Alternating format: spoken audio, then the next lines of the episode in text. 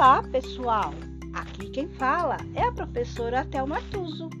Sejam todos bem-vindos ao Histórias em Cast.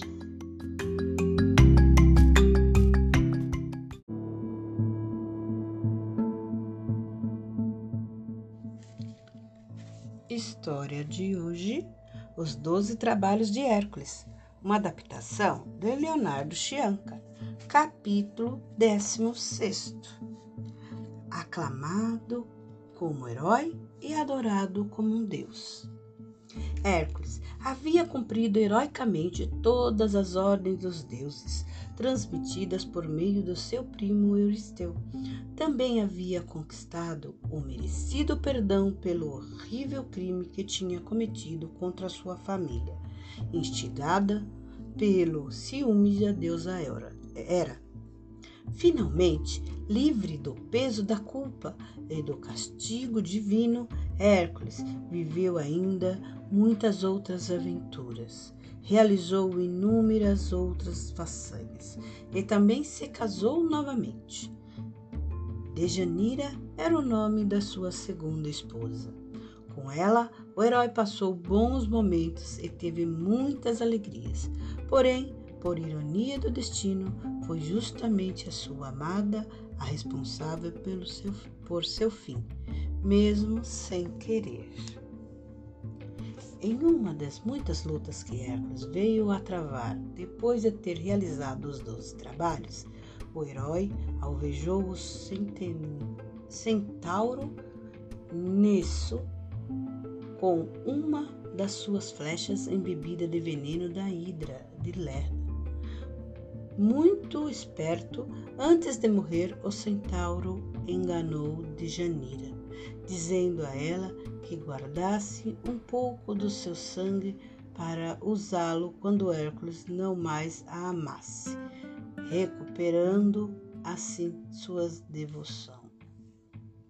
Inocente e apaixonada, Djanira guardou um pouco do sangue do centauro em um pequeno frasco, sem saber que era envenenado. Muito tempo depois, acreditando que Hércules estaria apaixonado por outra mulher e esperançosa de que o conselho do centauro lhe devolvesse o amor do marido, Dejanira embebeu um, as roupas do herói no sangue do Ness. A roupa grudou no corpo de Hércules, ardendo como uma brasa, percebendo que somente a morte o livraria daquela dor insuportável, para desespero da sua amada. Hércules encontrou forças para juntar lenha e deitar-se sobre ela, a fim de atear fogo em si mesmo. Antes, contudo, que as chamas tocassem o herói, os céus foram resgatados por trovões e o mundo inteiro foi iluminado por raios e relâmpagos enviados por Zeus. Um carro com quatro cavalos alados desceu do céu. Pelas Atenas e Hermes conduziram Hércules ao Olimpo. Lá, o herói foi recebido com honraria e reverência por todos os deuses. Zeus e Hera desceram dos seus tronos e lhe deram as boas-vindas. A cerimônia emocionou a todos os presentes. A reconciliação entre Hércules e Hera foi penosa e contou com a ajuda decisiva de, de, Zeus e a de Palas Atena.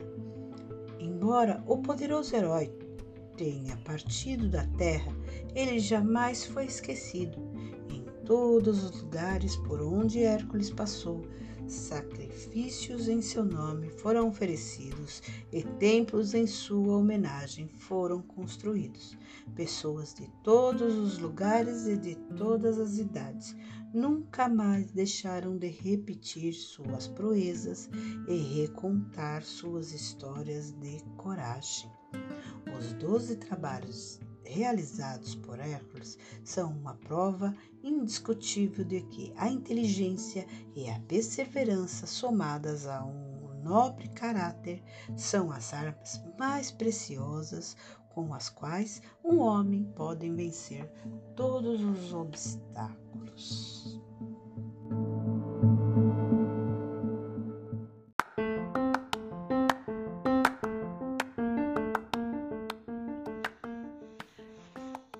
E por hoje é só.